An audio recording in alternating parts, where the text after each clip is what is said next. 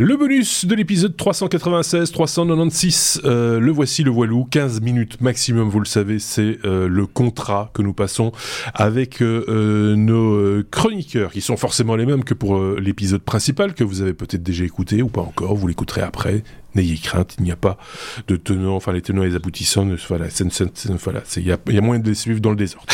Euh, c'est ce que je voulais vous dire, la fatigue. Euh, Aurélien d'un côté, Sébastien de l'autre, euh, pour euh, ce bonus évidemment. Euh, et on va commencer avec Sébastien, si tu veux bien. On va parler d'Alibaba. alors, les Chinois ont fait un truc que, certains rêvaient de faire avec certains, certaines GAFAM aux États-Unis, c'est-à-dire démonter le truc en, petits morceaux, découper, déstructurer l'entreprise.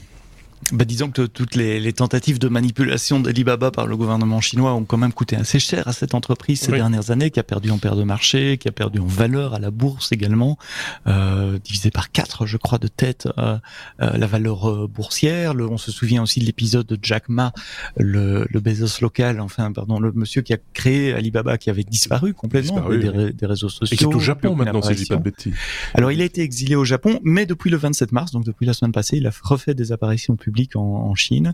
Et le, nouveau dirigeant d'Alibaba a annoncé le même jour d'ailleurs qu'on revoyait euh, Jack Ma pour la première fois depuis très longtemps que euh, l'entreprise allait être scindée en six sociétés euh, différentes, la filiale cloud, la filiale retail, donc l'équivalent pardon d'Amazon.com, euh, mais aussi une société de paiement, des sociétés de publicité. Il y a enfin il y a un réseau social. C'est vraiment leur modèle hein. euh, de, de, communication. J'ai l'impression que Amazon c'est leur modèle en fait. Euh, ou est-ce que ah c'est la machine. Est-ce que c'est le contraire C'est la machine à photocopier d'Amazon, hein, Alibaba. C'est ça.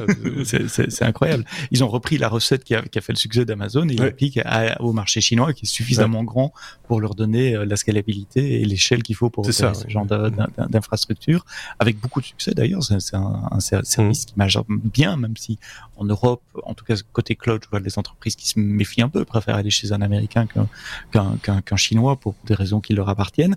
Mais côté retail, il y a plein de gens qui achètent euh, ici en Europe sur Alibaba, on sait pas trop ma cam, mais euh, mais mais je connais des tas de gens qui qui, font ça.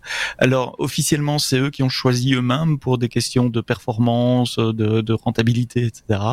Euh, mais évidemment, tous les analystes sentent la patte du gouvernement chinois là derrière, euh, qui veut euh, avoir des entreprises plus gérables, moins grandes, moins dominantes euh, dans, dans, dans leur domaine. Ce qui ne ce qui ne les empêche pas d'aller s'installer un peu euh, un peu partout, hein, parce que je pense qu'il y, y, a il y a un centre de tri euh, Alibaba qui est en cours d'installation en Belgique, oui, euh, du, côté de mhm. Charleroi, je crois, oui. Mhm. euh, et je pense que c'est la Belgique n'est pas le seul exemple. Je pense qu'ils avaient déjà un centre de tri aux Pays-Bas, si je dis pas de bêtises, ou en Allemagne, puisque certains colis transitaient spontanément, on va dire, par par ce biais-là. Enfin voilà, c'est mhm. des montages à non plus finir pour arriver à, à, faire de la marge, mais sur, sur des prix euh, rikiki, quoi, parce qu'ils vendent vraiment des, trucs là-dedans. Euh, ça, ça, peut aller de, de, trucs très très gros, très imposants, euh, jusqu'à des trucs... Euh, des porte-clés. Des, des porte-clés en plastoc, ouais. des, des, des mm-hmm. saloperies à pas, à pas importer chez nous, quoi. Voilà, c'est... Ok, je sais pas si Aurélien avait un avis là-dessus sur Alibaba, couper en petits morceaux. Non. non. Bon, bon, bah, après, bah, ouais non, mais c'est une stratégie bah assez commune de certaines boîtes de, de scinder comme ça. S'il y a une branche qui tombe, ça fait tomber tout le monde. C'est pas faux. Il y, a, y, a, y, a, pas mal de boîtes qui font ce genre de choses. Euh, c'est peut-être plus contrôlable aussi qu'un mammouth euh, mm. énorme. Euh, voilà. Euh, Aurélien, tiens, tu prends la parole, je te la laisse. On va parler de terres rares, puisque, euh, et on va parler encore de Chine d'ailleurs, puisque la, la, la, Chine menace de fermer les, ses exportations de terres rares, dont les fameux aimants euh, dont on a vraiment besoin à l'heure actuelle. Ouais, alors j'en avais parlé dans un épisode il y a quelques mois euh, de cette fameuse euh, entre guillemets guerre froide de, ouais. des semi-conducteurs et des machines à produire les semi-conducteurs. Hein. On avait mm -hmm. parlé de euh, aux Pays-Bas la, la, boîte ASML là, qui, qui fabrique des, euh, des, des, des, machines pour euh, produire des semi-conducteurs et utiliser des terres rares. et donc la revanche de la le retour de la revanche. Épisode, le retour de la revanche, c'est que les, les, la Chine menace grandement euh, de fermer les exportations de terres rares pour, enfin, fermer l'exportation. Alors que aujourd'hui, ils ont 84% du marché des aimants au néodyme et 90% des aimants au sodium cobalt faut savoir que dans une machine électrique, euh, dans toutes les machines électriques, la grande majorité des machines électriques qui équipent euh, les vélos électriques, les trottinettes, euh, les véhicules électriques, enfin tout ce qui nous entoure, il y a des aimants, il y a une couronne d'aimants, et que bah c'est en tous les cas, sans parler de l'électronique qui pilote cette machine, cette couronne d'aimants représente quand même une part non négligeable du prix de la machine. Mmh.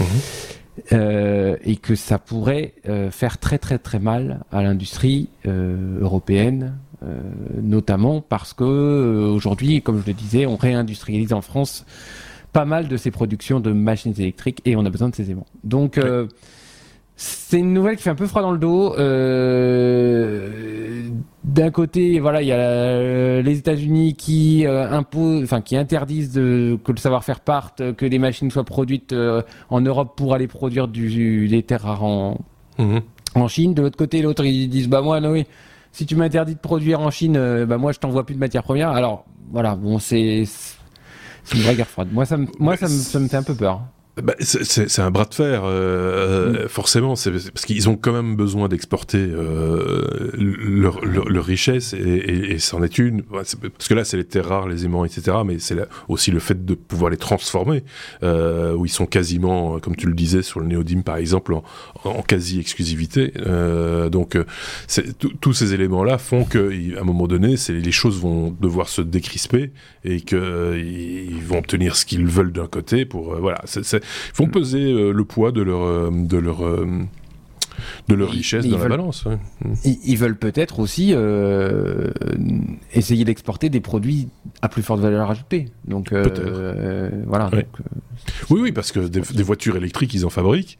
Et ils en fabriquent, des moteurs électriques, ils en fabriquent. Et, dedans, et, dedans, il y a des moteurs, et donc, donc ce serait une. Je ne les vois pas envoyer des, des, voitures électriques avec des moteurs électriques qui n'auraient pas d'aimants ça n'aurait pas de sens. Ou alors, euh, nous, on euh, achète des, des, voitures de chez eux pour récupérer les Oui, c'est ça. Comme certains, achètent comme certains achètent des lave-linges pour récupérer les, les chipsets pour euh, en faire d'autres usages. mais voilà, c'est Affaire à suivre, comme on dit dans ce cas-là, parce que c'est pas fini. Évidemment, ça va, ça va encore, euh, ça va encore bouger, euh, surtout avec la Chine pour l'instant. On en reparlera bien sûr. Sébastien, euh, nouvelle séquence vieux con.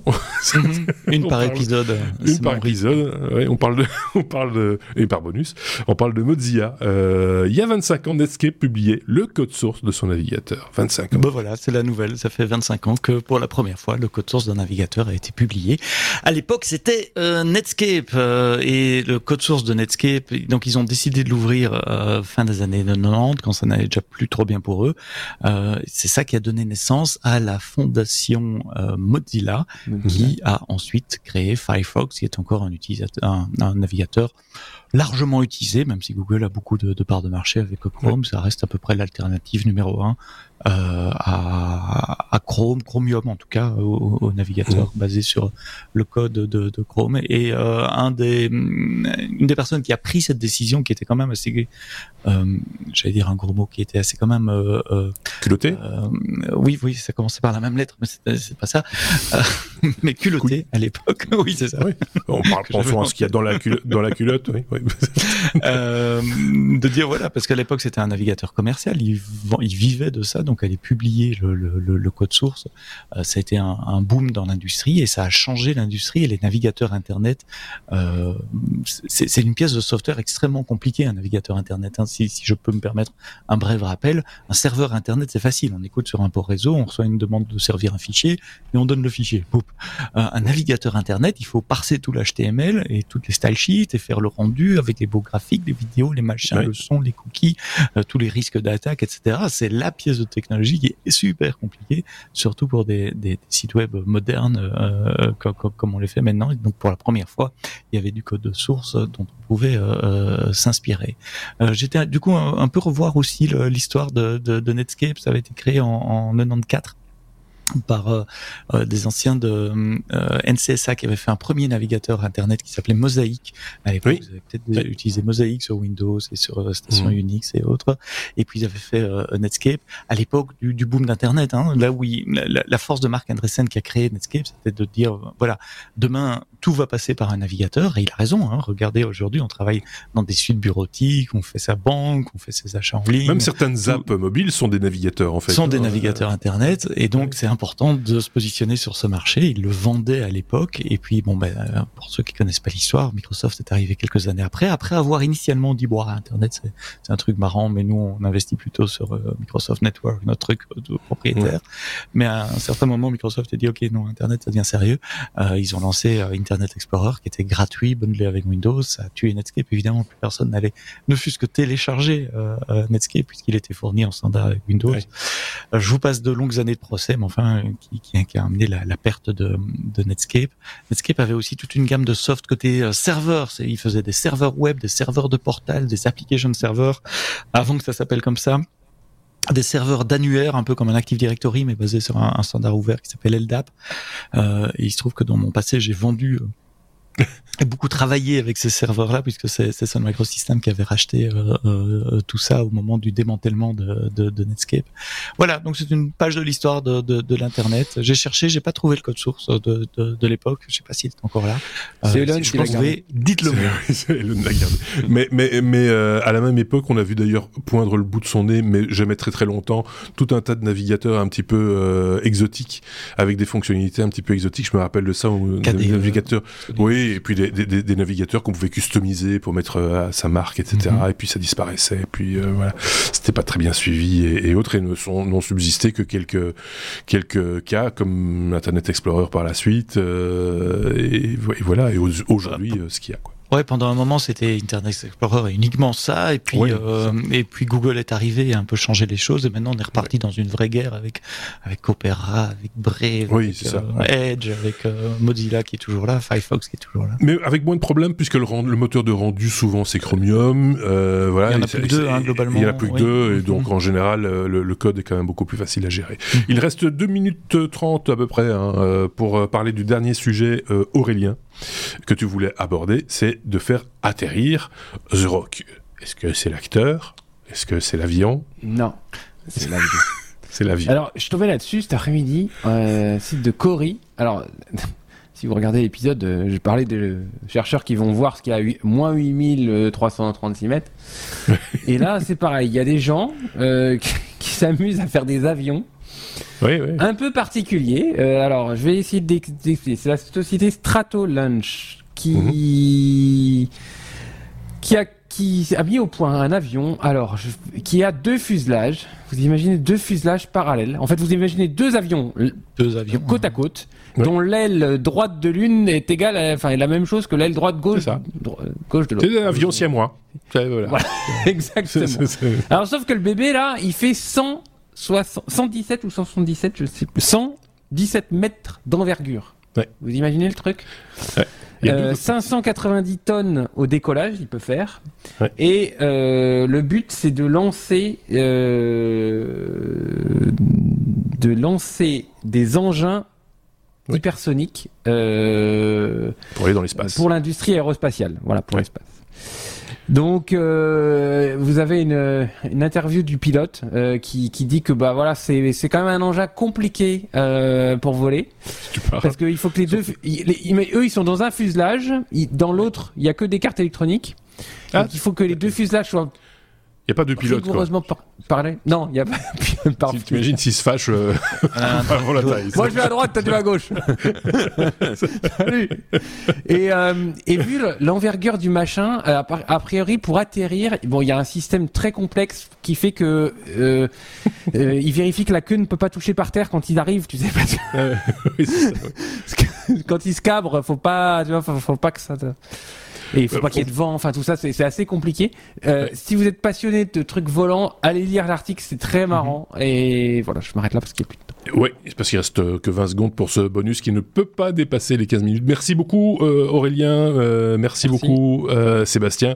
On va se dire à, très bientôt. Vous irez lire l'article, hein, puisque comme d'habitude, on vous met les sources des sujets dont on parle, que ce soit dans les épisodes ou dans les bonus, vous y avez accès aussi. N'oubliez pas les pouces vers le haut sur YouTube, les petites étoiles et les commentaires sur les applications de podcast. Merci de nous avoir suivis. On se dit à très bientôt avec deux autres loustiques. Ce sera la semaine Salut.